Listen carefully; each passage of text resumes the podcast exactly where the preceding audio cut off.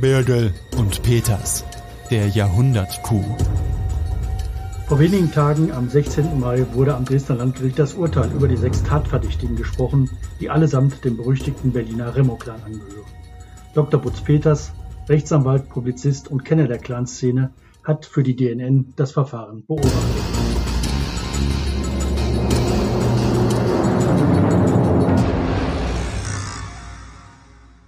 Hallo und herzlich willkommen, liebe Hörerinnen und Hörer, zu Teil 2 des DNN-Podcasts der Jahrhundertkuh. Heute spreche ich mit Dr. Butz Peters darüber, was geschah nach der Tat und wie kamen die Ermittler den Remus auf die Schliche.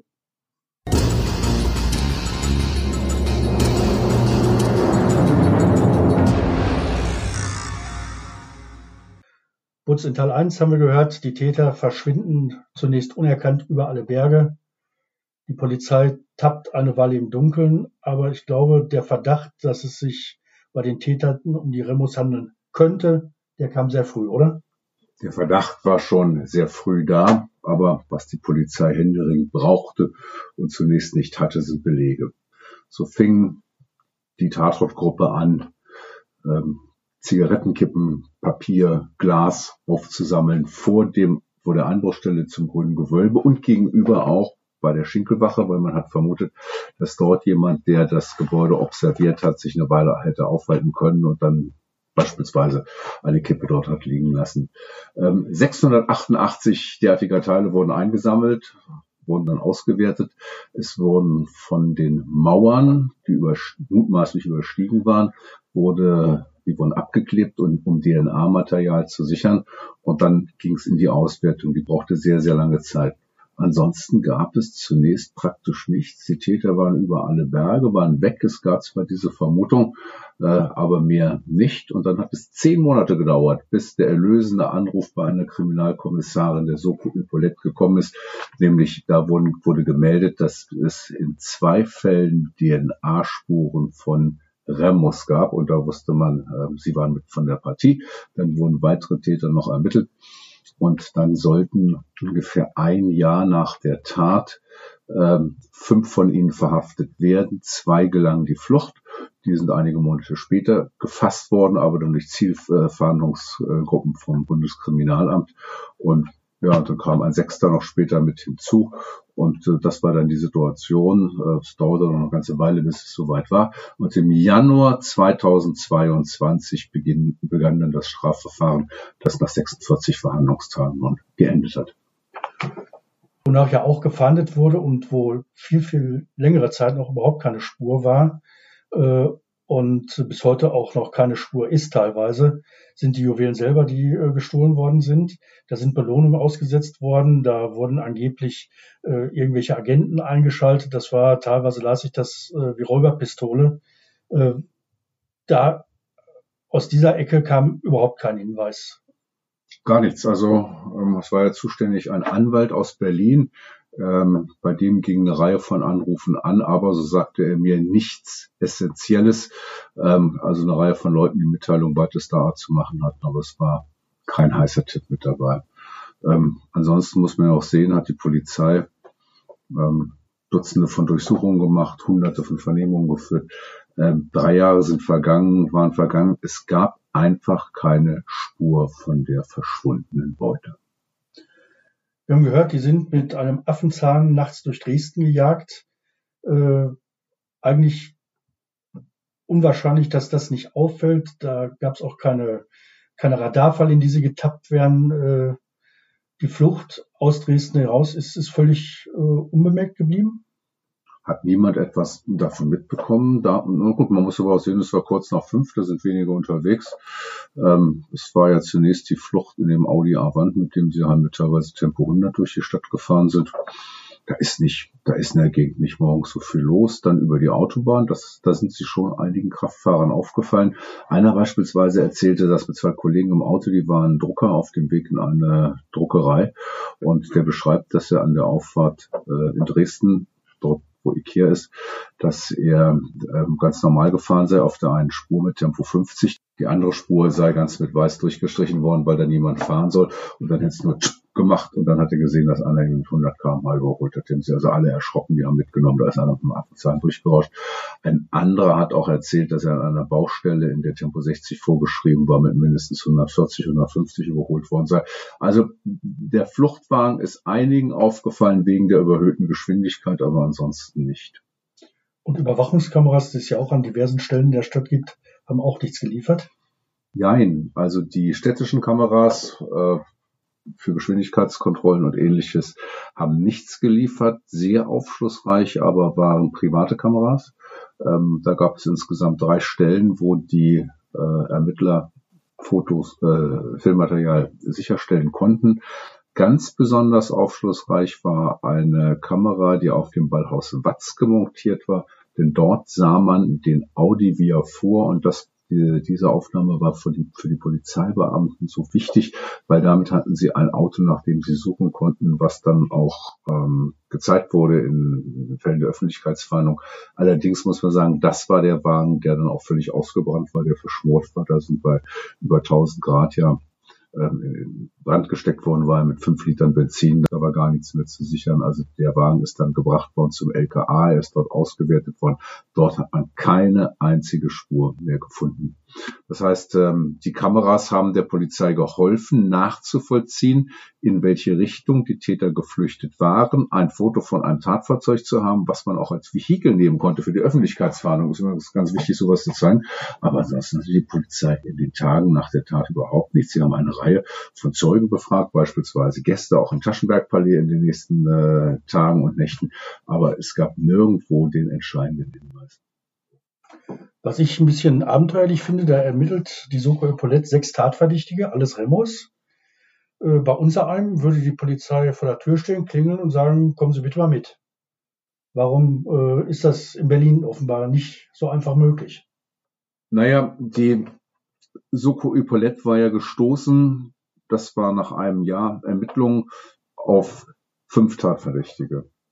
Und da ist es halt ein polizeilicher Grundsatz, dass ähm, man bei allen zuschlägt, alle versucht im selben Moment festzunehmen, damit keiner flüchten kann.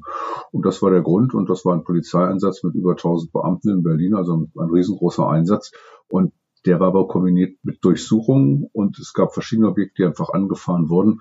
Also das ist, sage ich mal, oder also das war normale Polizei, polizeiliche Taktik und richtige Taktik, dass man nicht bei dem einen klingelt sagt, kommen Sie bitte mal mit, dass die anderen vier abbauen können, sondern dass man sagt, zu einer bestimmten Uhrzeit, an einem bestimmten Tag stehen wir überall mit äh, Einsatzkommandos vor der Tür und nehmen die Täter fest. Aber wie ich das richtig erinnere, sind die ja dann doch erst nach und nach eingesackt worden. Und nicht äh, alle drei, am selben Abend. Nein, drei, drei sind an diesem Morgen verhaftet worden und zwei sind entkommen und die wurden dann einige Monate später gefasst, eingesetzt durch Zielfahndungskommandos auch vom Bundeskriminalamt in relativ aufwendigen Operationen, wo auch Telefone abgehört wurden, aber am Ende äh, waren sie alle gefasst. Also eigentlich kann man sagen, die schlampige Sicherheit auf der einen Seite, aber auf der anderen Seite hat die Polizei dann doch relativ schnell einen relativ guten Job gemacht.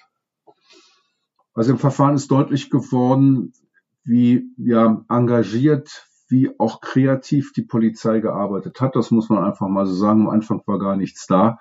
Und ähm, die Soko Epaulette, äh, man hat es auch gemerkt an den einzelnen Schilderungen, hat keine Mühe gescheut, um den Tätern auf die Spur zu kommen. Ich hatte den Eindruck bei einigen, äh, sie fühlten sich persönlich, also Dresdner Kriminalbeamten, sie fühlten sich verletzt dadurch, dass praktisch der Schatz der Sachsen aus dem grünen Gewölbe, es war ja eine unvorstellbare Tat, dass das passiert war und deswegen haben sie auch mit großem Engagement die Täter verfolgt. Also ich muss, muss schon sagen, wie ermittelt wurde, äh, es ist nicht alles glatt gelaufen, muss man auch so sagen, aber das, da muss ich schon sagen, Respekt, das war eine kriminalistisch hervorragende Arbeit. Ein etwas äh, zum Schmunzeln äh, anregender Aspekt bei den ganzen Ermittlungen waren die Spürhunde, die eingesetzt wurden und denen man Geruchsproben gegeben hat. Und das sollte angeblich auch belastend für die Angeklagten sein. Kannst du da kurz nochmal? Ja, gerne. Also das ist einer der Punkte, der nicht optimal gelaufen ist. Ähm, es gab die Vorstellung auf Polizeiseite, dass Hunde noch feststellen können, ob jemand nach weit mehr als einem Jahr an einem bestimmten Ort gewesen sein könnte. Und so hatte man Geruchsproben den Tatverdächtigen abgenommen. Geruchsproben abnehmen heißt, die, da kamen Polizeibeamte, da mussten die sich den Oberkörper freimachen und wurden dann mit Tüchern abgerieben, um von denen die Gerüche zu bekommen. Und dann hat man die Hunde schnüffeln lassen äh, im grünen Gewölbe, also am Tatort, und hat denen dann die Proben äh, dazugegeben. Und da meinten halt die Polizeibeamten, die das federführend gemacht hätten, dass die Hunde angeschlagen hätten bei zwei, die dann ja auch namentlich benannt wurden als diejenigen, die äh, von dem Einsatz, von dem Einbruchskommando eingestiegen sein sollen. Das wurde auch in dem Verfahren von mehreren Polizeibeamten über Stunden mit großem Werf vorgetragen. Und da saßen aber zwei Sachverständige dabei, die sagten, das ist Hokuspokus, das kann alles nicht funktionieren. Mehr als ein Jahr danach kann ein Hund nicht mehr feststellen, ob das jemand, äh, ob jemand da gewesen ist oder nicht, dessen Geruch er hat. Ähm, das war sehr interessant, weil es wurde aus, aus zweierlei äh, Sicht dargestellt. Zum einen aus der Sicht eines Wissenschaftlers vom Helmholtz-Institut in Leipzig, der gesagt hat, ähm, die Moleküle, die den Geruch ausmachen, die verteilen sich nach spätestens 48 Stunden. In der Regel sind sie viel eher schon verteilt. Und eine Hundepsychologin, eine anerkannte Wissenschaftlerin, hat auch gesagt, der Hund kann auch, wenn man das vergleicht mit nach so langer Zeit gar nicht mehr feststellen, weil er gar keine Grundlage hat, mehr Sachen zu erschnüffeln. Also die beiden ähm, Wissenschaftler haben sehr überzeugend mit wenigen Worten gesagt, das ist alles Hokuspokus, kann nicht funktionieren. Und so hat die Staatsanwaltschaft ja auch ihre Behauptung in der Anklageschrift aufgehoben, dass zwei namentlich benannte äh, Remus von den Angeklagten im grünen Gewölbe gewesen seien. Ähm, später kam es ganz anderes. Ein anderer hat gesagt, ja, ich bin es gewesen in seinem Geständnis und dann gibt es noch einen Unbekannten, der mit dabei gewesen sein soll. Aber am Ende war die Beweislast dann doch so erdrückend, dass die Remos sich irgendwann entschlossen haben, Geständnisse abzulegen. Ja, das war ja ein längerer Prozess. Äh, wenn ich an die ersten Verhandlungstage denke, Januar, Februar, März 2022, da hatte man das Gefühl, ähm, dass die Anklagebank komplett fehlbesetzt ist, dass dort sechs Unschuldslämmer sitzen. Eine der Anwälte sagte äh, gleich am Anfang, es sei seinem Mandanten schon so viel Unrecht widerfahren, nur weil er den Nachnamen Remo trüge. Ähm, Im Laufe des Verfahrens kam der Durchbruch dadurch, dass ähm, festgestellt worden war durch äh, Wissenschaftler, dass DNA-Spuren auf der Rückseite der Mauerkrone von der Mauer, die überklettert worden, gefunden waren. Und das ist nicht erklärbar, weil DNA ist ja nicht automatisch wo DNA ist, der war der Täter. Aber hier war halt unerklärbar, dass Menschen, die sonst in Berlin waren, die auch erklärt hatten, wir haben mit dem Einbruch nichts zu tun, dass von denen da DNA klebte an der Mauer. Das war Schritt eins. Und hinzu trat halt im Laufe des Verfahrens, dass sich herausstellte, dass es eine schwere gefährliche Brandstiftung gewesen ist, das Auto in Brand zu stecken in der Tiefgarage. Und da das zum Verdecken ja einer Straftat passiert war, war man da in einem äh, Strafrahmenbereich, der mit zehn Jahren. Das war eigentlich, obwohl alle von dem Jahrhundert-Coup reden, dass die Brandstiftung in der Tiefgarage war juristisch das, was am Ende schwerwiegender war als genau so, der Diebstahl der Juwelen. Hat das Strafmaß hochgefahren? Und dann haben sich die Angeklagten zwischen 23 und 29 Jahre alt halt gesagt, wir wollen noch eine Perspektive haben. Und das war dann ähm, die Voraussetzung, die gedankliche Voraussetzung, um den Deal einzufädeln. Und man kann sagen, so ungefähr ein halbes, dreiviertel Jahr, nachdem das Verfahren begonnen hatte, äh, wurde diese Idee immer stärker und dann wurden ja kurz vor Weihnachten die Schmuckstücke übergeben äh, in dem Besprechungszimmer einer Berliner Anwaltskanzlei an Beamte der Soko Hippolyt aber eben nur noch teilweise und teilweise sehr beschädigt. Liebe Zuhörer, das war Teil 2 des DNN-Podcastes der Jahrhundertkuh. Nächste Woche in Teil 3 beschäftigen wir uns intensiver mit der Frage, welche Sicherheitslücken haben es den Tätern so leicht gemacht. Utz Peters, vielen Dank fürs Sehen. Gerne, Dirk Bürgel. Birgel und Peters, der Jahrhundertkuh.